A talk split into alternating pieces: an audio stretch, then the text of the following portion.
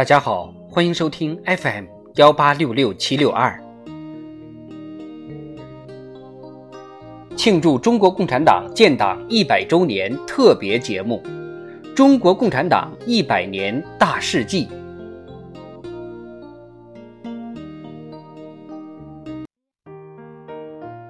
一九二五年一月十一日至二十二日。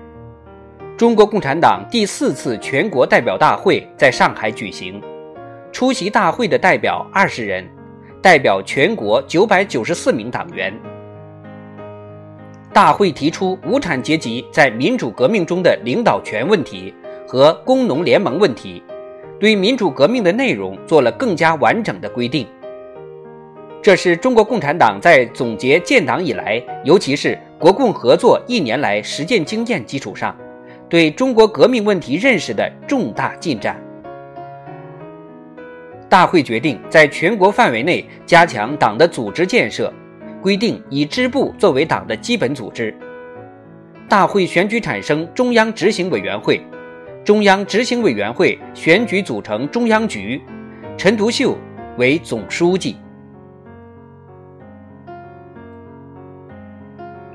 五月一日至七日。第二次全国劳动大会在广州召开，中华全国总工会成立。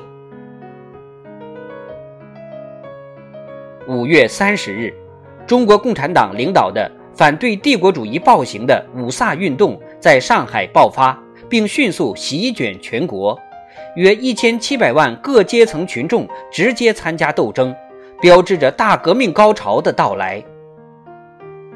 六月至一九二六年十月，广州、香港爆发省港大罢工，这是中国工人运动史上持续时间最长的一次政治大罢工。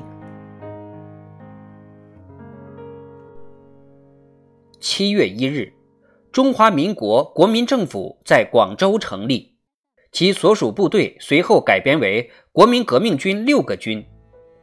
周恩来等共产党员分别在第一、第二、第三、第四、第六军中担任副党代表兼政治部主任等职务。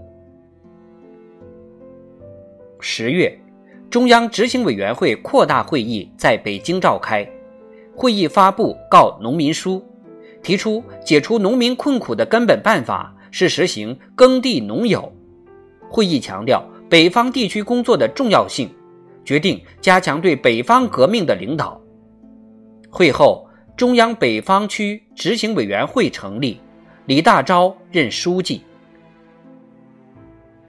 十二月一日，毛泽东发表《中国社会各阶层的分析》。